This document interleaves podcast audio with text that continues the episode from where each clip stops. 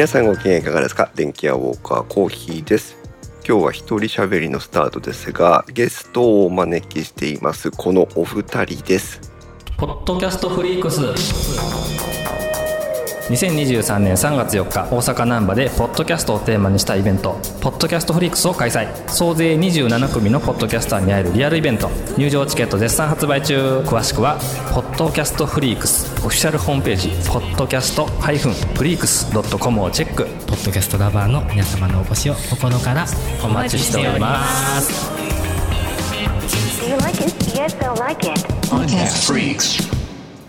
えーでは、ポッドキャストフリークス実行委員をしております。ワクワクラジオの森口と申します。よろしくお願いします。よろしくお願いしますそして同じく実行委員のマーヤです。よろしくお願いします。よろしくお願いしますありがとうございますえー今日はもう皆さんね、お気づきだと思いますけども、この2023年3月4日に大阪で開催されるポッドキャストフリークスというポッドキャスト番組の、えーあんな番組やこんな番組が一堂に会するリアルイベントがあるということで、えーそれのお話を森口さんとマヤさんをゲストにお招きして、えーいろいろお話を伺っていきたいと思います。よろしくお願いします。はい、よろしくお願いします。よろしくお願いします。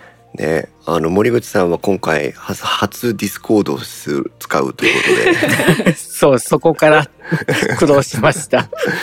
いつもワクラジはどうどうやってあの三田村さんと一緒に録音してるんですか？あのツールは。とツールは Google Meet ですああね。そうなんだ。あれ二人までだと無制限でずっと喋れるので、へえ。はい、それを使っていますねなる。ほど。この前もね、私もあのワクラジはずっといつも聞いてる私のレギュラー番組のうちの一つなんですけど、うんはい、ね、交通課の方にお便りが来たりして、はい、はい。ちょっうん。と、最近ちょっとね、怪しげな雰囲気なんですけど、交通課になると。そう。だいぶでもなんか、あの森口さんのこうなんていうの本性が見えてきた感じが いや、でも、あの、どっちかというと本性はこっちです。本当ですか？本性はい。ベースはこっちなんですよ。ちょっと、ちょっとこう、火、火がつくと、ちょっとね、っていう感じなんですけど。向こうがじゃあはい一応キャラキャラ付けしてあるそうです、そうすです。あの、はい。あの、ちょっとね、ね、うん、ちょっと物申すぞっていう、ちゃんとこう、僕も頑張ってるわけなんですさね。すがさすがですね、はい。でまあ毎週土曜日9時からはい。10分間で番組をお送りするっていうことですから相当構成も練り込んでるだけあってやっぱりああいうねこう番組作りのこうスキルっていうのは高いんだなっていうのをいやいやいや、もう、恐れ入ります。ありがとうご今知ざいます。りましたけど。マヤさんもねポッドキャスト番組はあの数多く配信されてるんですが今一はい。番レギュラーは、彼女に三国志を話し始めたら止まらなくなったんだがが、えー本をね読み進めながらやってるんですけど、全10章のうち最終章10章に入りました。もうそんなとこまで来ちゃったんですね。うん。間もなく終了です。間もなくでもないな。ねえ残念ですね、お10章読み切っちゃったらどうするんだろうって感じですけどいやもうそこは達成感で終わりですよ私の場合。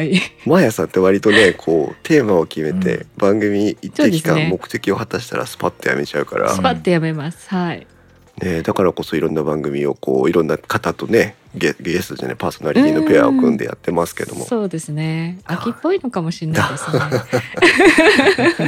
まあ、そして本来はここにえもう一方 MCU ラジオとかね少し不思議ナイトのゆうすけさんが本来はここに来て3人で今日,、はい今日はゲストにお越しいただく予定なんですが、えただいまあのスタジオに向かっているということで、そうですね。間に合うかどうかです間に合うんね。ですかね。ね、間に合わなかったら残念ながらまた別な機会にということなんですけど、ははい。ね、この森口さん、マーヤさん、ゆうすけさんの三方がこう集まっていると、なんか皆さん思い出すことあるんじゃないかなと思うんですが、まあ私も森口さんも当時はゲストとしてね、マーヤさんとゆうすけさんが、あの、やっていただいたイベントはい。はい。で、月一隣のポッドキャストという、あの非常に楽しかったイベントがあったわけなんですけど、はい。あの場でね、あの、私も森口さん、バクラジは実はリスナーで聞いてたんですけど、うんうん。あ森口さん1年前ってことですよね。そうあはい。森口さんと初めてじリアうんうんあのお話をさせてもらったのは月一の中だったんですよね。そうですね。あの夜中のねねえ。すごいガチガチに緊張して、あの、編集者の夜っていうのが夜多分、そうですねあの、テーマでね月一の、あの、プログラムの一番最初の枠だったんそうですそうでですすよね。な なんで、なん、なんでしょう、こう、場もまだちょっと温まってないし、みんなこう、探り探り出てきてる感じで。で、しかも僕はまだそんなに実績はないし、わあすごい方々が画面に映ってるわーって、もうガチガチになって、うん。あの、いましたけど、あの、コーヒーさんが、もう、進めてくださって、あ、もうここは、コーヒーさんの船に乗ってれば安心だと思って、あの、ほぼリスナーの気持ちでいました。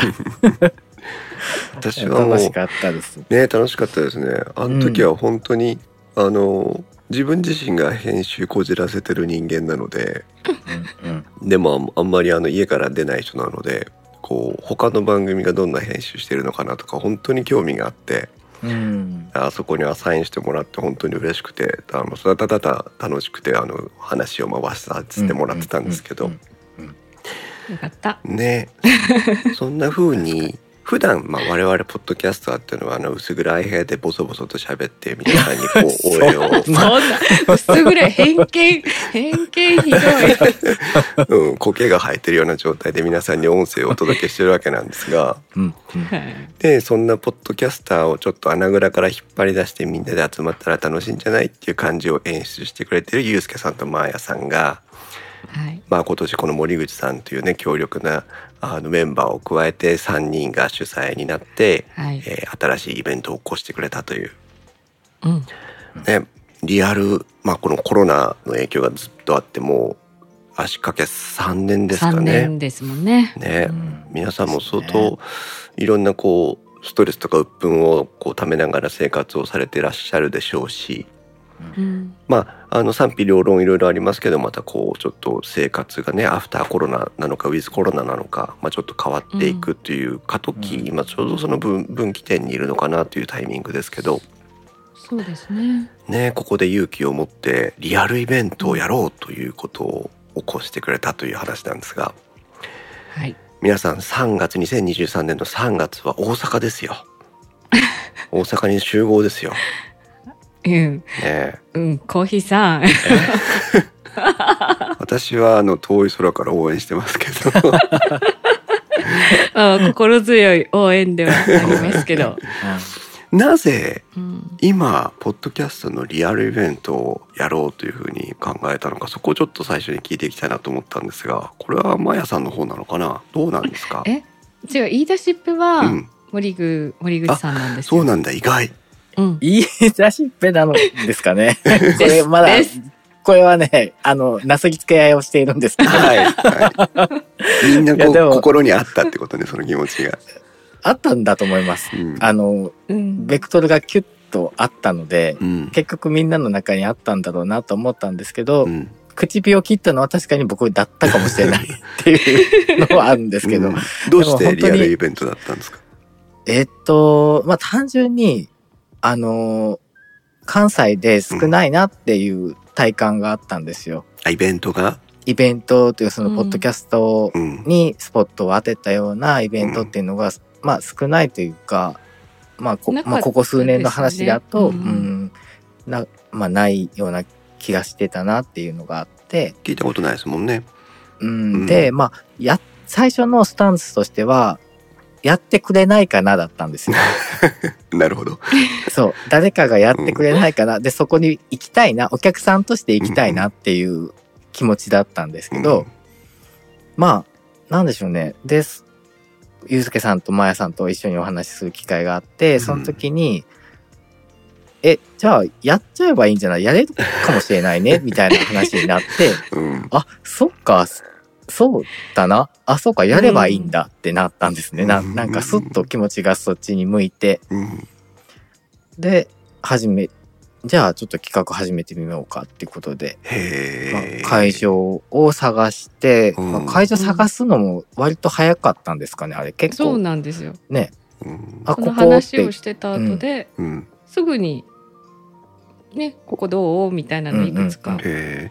ー、マヤさんは森口さんからそのまあ、はい。えー自分がやりたいというふうな気持ちではなかったかもしれない森口さんからポッドキャストのなんかイベント大阪少ないしやらへんみたいなことを、うん。やらへんとは言ってない。やってくれへんんみたいな 感じだったやつをつこう来た時にどういうふうに感じたんですか？いや私はそのしまあ小規模ではああれば、うん。自分たちでもできるなって、まあ、私はねお仕事上いくつかイベントを今までやってきたりもしたので、まあ、その流れだったらできそうだなと思ったので、うーん。その森口さんが会場をねいくつかピックアップしてメールしてくれたのを見て、うん。あじゃあちょっと見てきますって言ってそこを見にフットワーク軽いな。会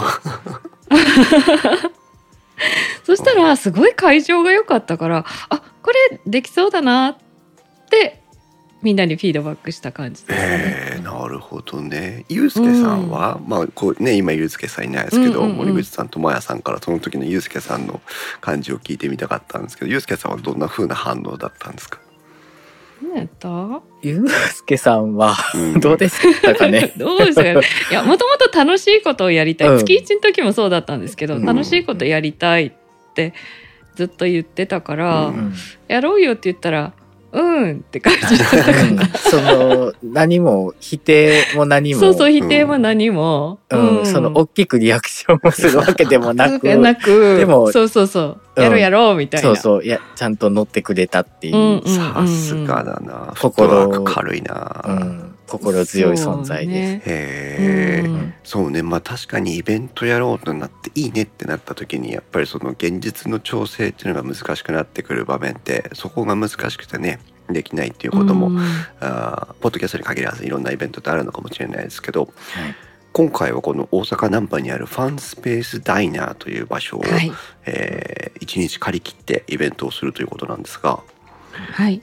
ね、あの番組前にちらっとお話を聞いたらもう関係者も参加者も含めると100人を超える規模になるんじゃないかっていう話もありますけど、うんうん。このはい。箱、ファンスペースダイナーっていうのはもうそのイベントに耐えられるような素敵な会場だったんですか？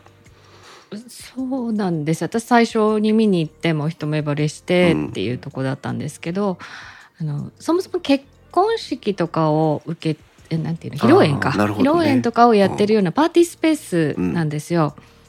で、うん、コーヒーさんわかるかな？文化住宅ってわかります？アパート。文化住宅わからないです。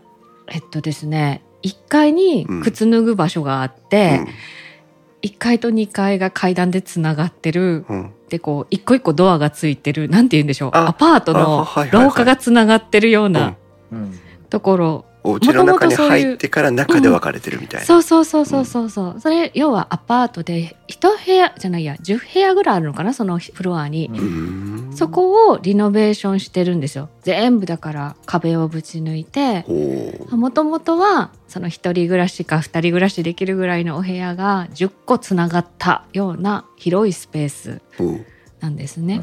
へで外見はそもちろん外見も内側も綺麗にはしてあるんですけど骨組み自体が古い昭和のままなので、ーあーなんすっごいおしゃれなんですよ。うん、ものすごく雰囲気良くてその木とかも一部当時のままのものを残してあるので、すごい素敵なとこなんですよ。へえうん。いいですね。じゃあはい森口さんがうっかり、えー、マヤさんにうっかり。マヤさんに なんかイベントみたいなことを言ってしまったがためにスタートしで森口さんの情報力とマヤさんのフットワークであっさり会場も決まり。うん、3月4日っていうのは何か理由があってこの日に決まったんですか？特にあ、まあ、都合が良かったみたいなそれその程度そうそうですね。寒寒すぎるのは、うん。まあ、まだ寒いとは思うんですけど寒すぎるのはうん。あれだし、あとは4月になるとみんな忙しいよねまあ確かに。だった気がします。そうですね。えーうんなるほど。なるほどね。そしてまあ実際にじゃあここに、えー場所もある日付も決まった。じゃあさあうん。どういうこうイベントに仕掛け育てていこうかっていうところが始まってくるわけなんですがイベント自体は大じ大きく2つのパートに分かれているということでその、まあ、パート1とパート2というふうに分かれてるようなんですがここをちょっと分けながら聞いていきたいと思うんですけど、はい。えっとパート1自体一般のお客さんが入るのは11時から11時オープンってことですね。オープンですそうですね、はい。オープンですね。で最初にこう持ってくるのさすがのつかみだなと思うんですけど一番最初にこうあるものが、うん。ポッドキャストラバー絡みのはい。ステージが用意されてるというところがそうなんですよ。電気ウォーカーポッドキャストをお聞きの皆さんだったら多くの方が知ってるんじゃないかなと思いますがワクワクラジオ森口さんはねあの音楽音楽制作をされてらっしゃる方で「コトコトコテック」というポッドキャスト番組のねんねこゆきのさんをボーカルに迎えて「ポッドキャストラバー」というねあの楽曲を作成されて、えー今実際えー Spotify や YouTube などでえー聞いていただくことができるんですけどもこのポッドキャストラバーをまあ一発目のステージに持ってくるという豪華な構成になってるわけなんですがはい。トップバッターでやらせていただきます。大丈夫ですか？森口さんなんかすごくこう緊張しいというかあの実は実はこうアドリブとか弱いのかなってあ、めっちゃ弱いです。すごく弱いです。あの、なんでしょう。あの、あーえっと、ポッドキャストラバーのライブも実は、当初はこんな頭に持ってくる予定ではなくって、うん。もうちょっと会場が温まったぐらいに、はい、あの、入れてもいいかなと思ってたんですけど、うん。ちょっといろいろ調整をしてたり、まあ、リハがいるとかいらないとかって、そういう調整をしていたらもうこの位置に 決まってしまって、ああでもそうか。なるほど、はい。でもなんか、どうでしょうね、その、ステージイベントの、うん。あなんかこう、一番最初にドンとこう、音楽でうん、勢いつけるっていうのも一ついいなと思って、うんうん。そうですね。う、ん、なんかまあ、今思えばいい位置に来たなって 思いますけど、まあその分でもなんか責任重大で、ちょっと あの、それこそ、あの、ね、猫雪乃さんとうん。どんなステージにしようかなとか、うん。どんな風に、その、まあ、ポッドキャストラバーのライブを始めるまでにちょっとコトコトコデックのお二人ともお話ししたりとかもするんですけど、素敵。まあ、どういうお話、うん、どういうお話をして音楽につなげていこうかとかっていうところもちょっと考えていたりとか。まあ、だってトップバッターなので、ちょっとね、あの、こけないように、ちょっと明示にしてます。うんポッドキャスターってくくりでね我々あの今お話をさせてもらってますけど当然バックグラウンドって様々じゃないですかはい。だから、あの会社員をされていたり自自営業されていたりさまざ、まなこうお仕事とかあるいはまあ学生さんの方とか主婦の方とかもいてでも皆さんがこう非常に強い個性を持って、えーパーソナリティを持っていらっしゃる方たちが、まあ、ポッドキャストという一つのこう枠組みの中でいろんなコンテンツを配信してるんですけどなんかそのポッドキャストが生み出した新しい世界みたいなのがこの「ポッドキャストラバー」っていうその楽曲にこう感じるなっていうのは私の実は思いがあって。ポッドキャストっていう軸を通して何かこう別のものが生まれてくるってなんかすごく素敵なことだと思うんですよ。うん、うん。そうですね。ねえだからね今回マヤさんもあの、うんこのポッドキャストフリークスのはい。グッズとかもね作って今販売中ですけども、あ、はいはい。あとこのポッドキャストの元ポッドキャストフリークスのマスコットキャラクターとかさ。うん、なんか小さいことでも大きいことでも何でもいいと思うんですけどこうポッドキャスターが新しいクリエーションをするっていうのがすごく素敵だなと思ってて。でましてやうん。ねワクワクラジオの森口さんと三田村さんで歌うポッドキャストラバーじゃないわけじゃないですか。そうですね。三田村さんが歌ったらちょっと、あれでもずいぶんずいぶんブータれてましたよ。ぼ僕にはこれでそうねですねね参加したかったっぽかったですけどね。そうですね。うん知らんとこでもちょっと違うなでみたいな。でも。そうそれをなんかコトコトコデックという別なポッドキャスト番組のパーソナリティさんが来てるっていうところがなんか素敵と思って。うんそうですね。うんあの、僕たちだけではできなかったうん。音楽だと思うので、まあ、三田村さんが歌うとなるとまたちょっと違う色になっちゃうなと思ったんで、まあ、あの時は企画としてちょっと、うん。まあ、三田村さんじゃないねっていうことで、あの、はい、アウトだったんですけど、アウトって。当日ねあのこ 雪乃さんと森口さんが気持ちよくステージの前で歌う姿を見つめる三田村さんの様子をね。どんな表情で。三田村はあの、P、PA やってるんで、えっとそうそうそうそう。近くで、近くで見てるんで、はい。真剣。に、真剣にやってくれると思いますよ、三田村さん。ちょっとあの目頭を押さえてるようなあのしぐ仕草があったらすぐあのハンカチを用意してあげたらいいなという。はい、まあそこから始まり、はい。ねはい今も言いましたけどやっぱりその素敵なね番組を配信しているビッグなゲストがこの後続々とっていう感じなんですが、うん。あのーアワードにも選ば選ばれた宇宙話の佐々木亮さんそうでとかすね。うんうん。ねあと俺たちライブスマターの皆さん3人でいらっしゃるのかな？とかいろいろありますけども。三人かな。はいまだわからない。うんうん。うん、パート1は全体としてはどういうこうテイスト付けというか方向性なんですかマヤさん？特にね、方向性って決めてないんですよね。じゃあまあ第一部という。そうですね一部と二部でそんなに色を変えようというわけじゃなくってうん単純にあの短時間しか来れない方が参加される方がね、いらっしゃるだろうからちょっとなんて言うんでしょう例えば一部と二部どっちかにこう行きたいなって思えるような構成でいいかなっていうのもあったし、なるほどね。うん、だから、まあ、両方に出てる、まあ、りょうさんとかは一部も二部も出てもらうんですけれども、うん。うん、そんなに番組とかもあんまり考えてないわけではないんですけど ちょっと話して。そうかど,、うん。どちらかに参加しされる方でも同じように楽しんでもらえるイベントの構成にしてあるってことなんですね。そうですね。はい。ステージパート1が11時30分のポッドキャストラバーを皮切りに3つのステージがあって、まあ14時2時まで、えーお送りされる予定になってまして、はい。そこからあれなんですね。遅めのランチブレイクということで。そうです。あの、一回入れ替えたいんですっていうとこですね、うん、ああじゃあ前半後半の入れ替えタイミングでもある。そうですね。はい。でせっかくなので難波ってうん。本当に飲食店の多いとこなんですよ、うん。なので大阪グルメを遠方から来た方もね楽しんでもらいたいなと思って1時間ランチブレイクを取ることにしました。いいですね。うん。このね前半ステージ1でお互いリスナーさん同士とか、まあなんなら出展しているポッドキャスターさん同士とかが交流をされてるわけじゃないですか。はい、そのみんなと、あ、ちょちょっと一緒にご飯食べに行かないって言って出かけられるんでしょ、そう。いやいいっすね。それをやりたかったんですよ。これはいいだよからね。みんな出てっていかないと、うん。誰か残ってなきゃってなると、うんうんうん。それが難しかったりするので絶一旦クローズして、ねえ。あ、あの番組でコメント読まれてた何々さんってあなたなんですねとそうかさ。そうそうそうそう。うん。リスナーさん同士とかも仲良く。ね。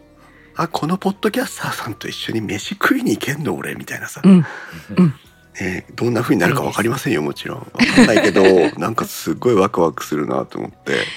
うん。逆に1時間で帰ってこれんのかなとか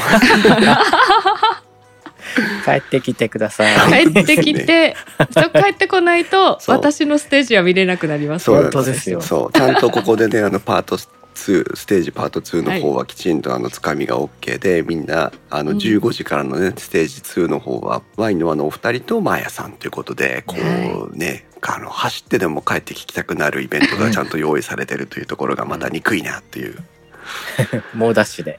猛ダッシュで大出しで。猛ダッシュで。はあはあ言いながらみんな帰ってくる。そう。でもあの右折禁止のところは入っちゃいけませんからね。そうですよ。ダメですよ。せいやいやいや、みんな歩いてでしょ。はい。そしてパート2のステージの方には今言ったマーヤさんとか、そして今日ちょっとまだ、えー来れてませんがユうスケさんとか、はい。えーの、えーまたまあ3ステージというか3つの枠があって、17時30分までの、えー半日間というかね1日のイベントになっております。はい。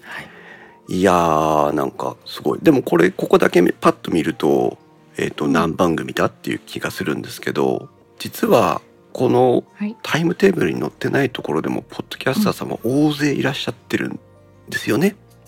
そうです。ねちょっとその辺のこうイベント以外ステージ以外のところの構成もお話を伺いたいんですが。はい。今ご紹介いただいたのがステージうん。の方なんですけれどもそのステージのフロアとえ、まあ、つながっているお部屋なんですが、うん。ちょっとなんていうの間仕切りではないんですが、うんうん。もう見通せる範囲あの同じ広さでストアブース、はい。あストアブース？ストア？のフロアがあって、うん。そこはそれこそポッドキャスターさんでうん。物販をしていただこうというスペースになってまして。これも面白いですよね。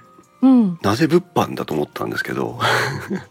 あのね、あのね、とか言って、まあもちろん、ポッドキャストの番組さんでオリジナルグッズ作ってる方いらっしゃいますよね。はい。T シャツであったりとうんかステッカーって、まあ、そういうのもいいな、いいんですけれども、あのね、趣味とか、まあそれがお仕事だったりとかするんですが、ケーキを作ってらっしゃるとかコーヒーを喫茶店で出してらっしゃるとか、うん。あと私すごい個人的に来ていただいて嬉しかったのはあのリースリースってわかります？うん壁に飾る、うんうん、ああいうリースを野の草で作ってたりとか。と農家さん。はいはい。うん。要は収穫したそうそうですね。収穫したお野菜とかを持ってきてくださったりとか。新鮮だよそんな感じね。で。ポッドキャストイベントで大根持って帰るみたいな。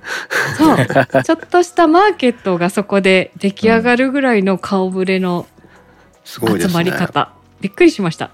ぜひ公式のウェブサイトをご覧いただきたいんですが、えーはい先ほど言ったステージブースの方は12345合計10番組のアートワークが、えー貼り出されているんですけどもストアブースの方は、えーとうん15組の、えー今アートワークが掲載されています。そうですねブースとしては11なんですが、うん参加されてるまあしそのテーブルをシェアして使っていただくような方もいなるほらっしゃるどなるほどのでね。うんだこのここがねその今のマヤさんのお話だとそれぞれの、はい。そのポッドキャスターさんが自分たちができるものを持ち寄ってストアが出るってことなんですけど、はい。ここもだからすごくてあの、うん。ただポッドキャスターさん「はい立っててください」って言ってもどうしようもないんですよね我々。本来は。リスナーさんだって困っちゃうんですよ。だけど、うあの番組のブースが出てるって言ってうんお話を聞きに行って、あ本当にこのポッドキャスターさんがあの作ってるこれなんだとかお話ししてたあれなんだみたいなのをそのねあの商材をこう間に挟んでコミュニケーションが取れるっていうところもまた面白くてだって絶対農農系ポッドキャスターさんたちって自分で作った野菜を食べてほしくて農家やってるわけじゃないですか。自然と熱が入るわけですよね。うん。うん、だから本当になんていうのはポッドキャストいつも聞いてます。じゃあ終わらないコミュニケーションがここには生まれるんじゃないかなっていう。ねえドキドキ感がある。ね。ねえ楽しいですね。そして、えーその下にスクロールをしていっていただきます。とまだまだえっ、とハントブースという風なところがありますけどもこれはどういったものなんでしょ森具どうですか？えーっと、こちらは、え、どうしよう。なんていうか、えっと、えっと、これは会場には来れないけどそうですね。あのーこの企画が始まった当初にうん。結構お声をいただいたあのことなんですけどう、うん。当日遠くて現地には行けないんですけども何らかの形で、えーポッドキャストフリックスに参加したいよとかちょっと協力したいよっていうようなお声を最初の方にいただいていてそれをどうにかして実現できないかなっていうことで、うん。なえーその企画がこのハンドブースなんですけど、うん。えーっと、まあ、あの、来れないけども、えーっと、まあ、番組のフライヤーだったりとか、えーっと、ステッカーだったりとかっていう反則物を置いていただくブースを準備しまして、そちらに、まあ、参加していただく番組が、こう、ホームページの、えーっと、ハンドブースっていうところにずらっと載ってる番組さんがご参加いただくというなるほど。ことですね。ねえ。あの、はい。月一がその隣の月一隣のポッドキャストが完全にオンラインのイベントで、当然ですけど日本全国果ては国外からも参加いただいて、えー、とみんながどんな場所からでも同様に参加できたイベントだったわけですけど今回のこのポッドキャストフリークはリアルフリックスはリアルイベントということで私もこの番イベントの話を聞いた当初、あれ？これはもしかしてリアルに参加できない俺らは全員置いてきぼりなのかっていう不安があったんですよ。はい。ね現場でしか楽しめないコンテンツなのかなっていうふうに思ってたんですけど、まあでもこういうハントブースという形で、えー自分がそこに行かなくてもイベントにはあの携われるというか応援できるというのができてとっても嬉しいなと思っててはい。電気屋ウォーカーさんもしっかりと輝くアイコンをありがとうございていただいております。あうちもあると思ってさ。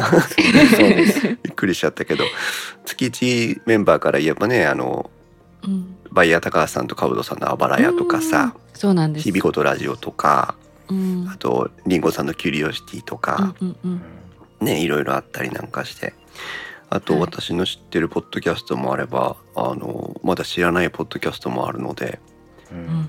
うん、さっきからこの猫ポリのアアートワークが可愛くて 可愛いですよね、コポリさんね。ポリさんいいですよ。猫ポリしんくんからの猫ポリのちょっとこのゆるさがゆるさがいいなと確かに。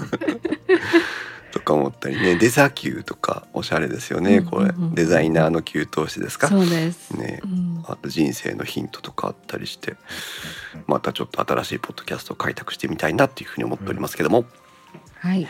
今この各、えー、とステージサイドそれからストアブースそしてハントブースにご参加の各ポッドキャスターの番組がなんとプレイリストにまとめられているという話を聞きましたが、そうです。随時追加中なので、うん日々どんどん増えてはいるんですけれども、うんあの送ってくれたポッドキャスト番組さんからプレイリストに入れてます。そうなんですね。だからあのそれぞれの番組を一個一個聞きに行かなくてもこのポッドキャストフリークスが提供してくれているストスポティファイのプレイリストをただ登録をしておけば各番組のまあ代表作というか実践の番組が聞くことができるという。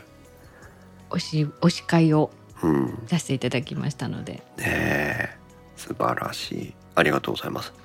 あ、いえいえいえ。はい。で、えーこのイベントですけども、えーチケットの販売が先ほど言ったステージ1ステージ2入れ替え制ですが、はいえー、と参加するには観覧するにはチケットの購入が必要なんですよね。はい。これはまだ販売中？販売中2月末まではい。オンラインで販売します。はい。チケットについて詳しく教えてください。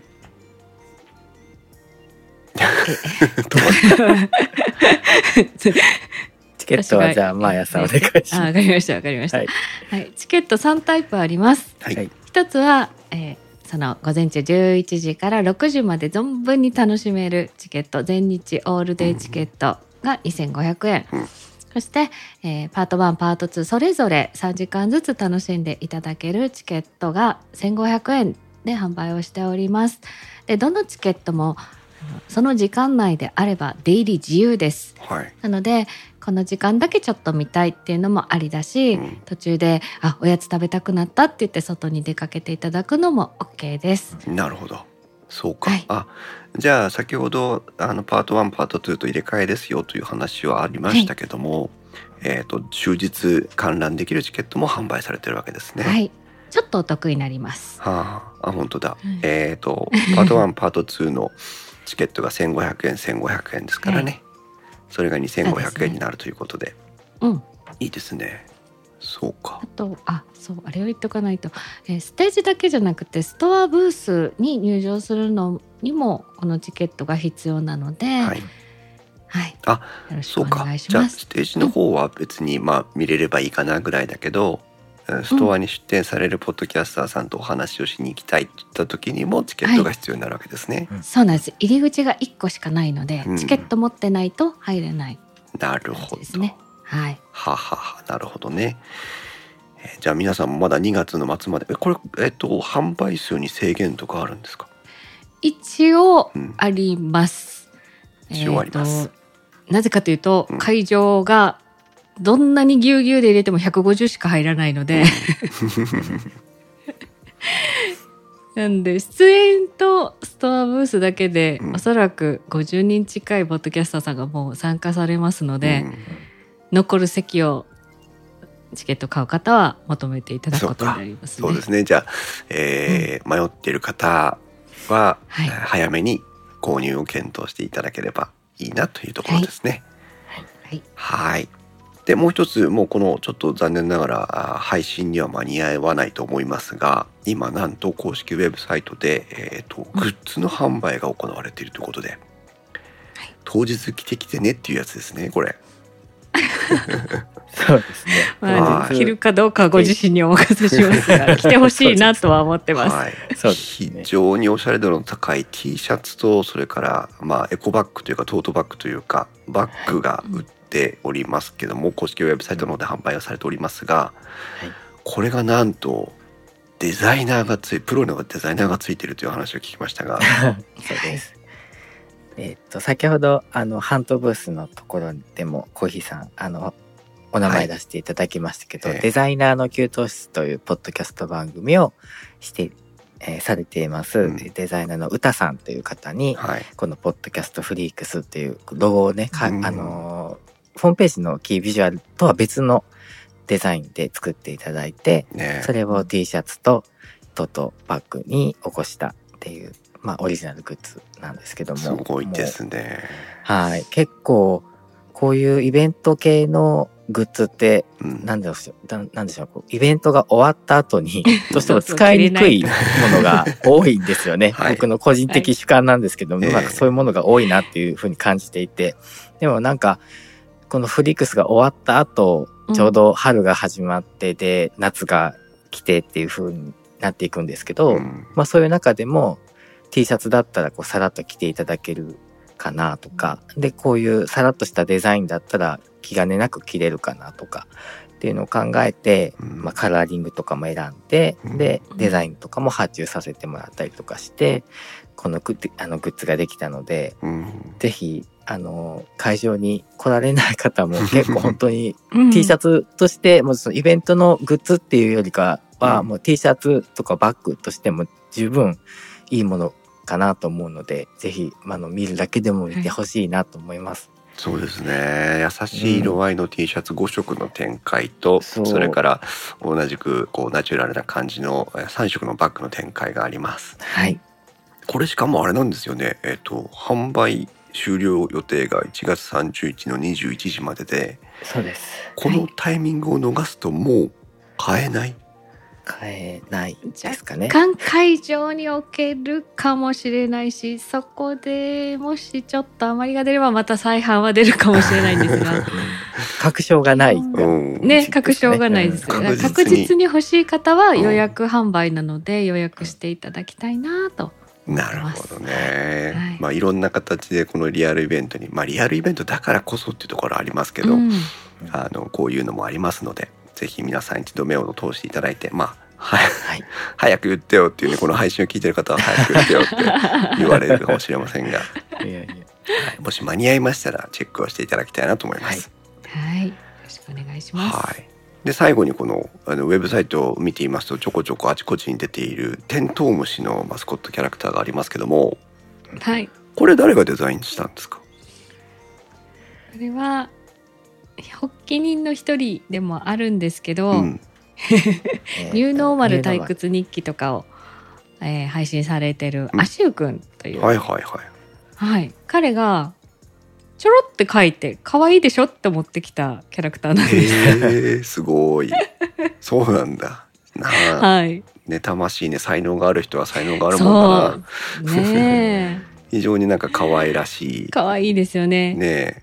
ということでちょっと想定よりも長い時間にわたりえーマヤさんと森口さんにお話を聞いてきましたがイベントのご案内を最後にいただいて終わりにしたいと思いますけども、どちらが？森口さんお願いします。イベントの案内ってど、どれを言えばいいですか？みんな来てね みたいなああ、そういうことです意気込み意気込み。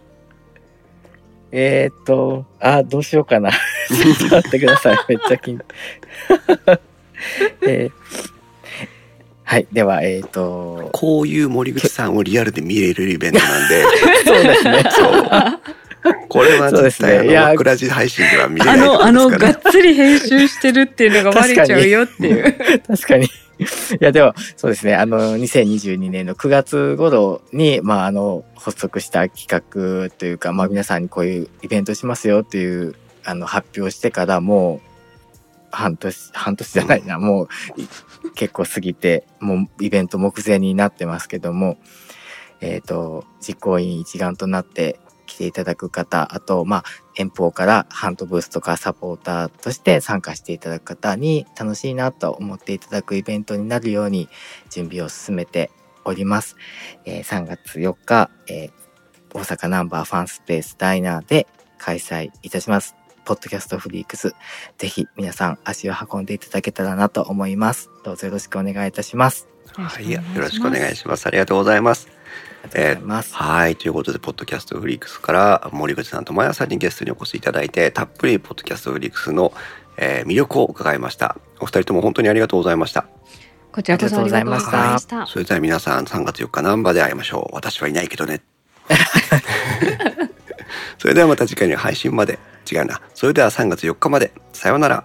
さようさようなら。ポッドキャストフリークス2023年3月4日大阪難波でポッドキャストをテーマにしたイベントポッドキャストフリークスを開催総勢27組のポッドキャスターに会えるリアルイベント入場チケット絶賛発売中詳しくはポッドキャストフリークスオフィシャルホームページポッドキャストフリークス .com をチェックポッドキャストラバーの皆様のお越しを心からお待ちしております Do you like it? Yes, they'll like it. Podcast Freaks.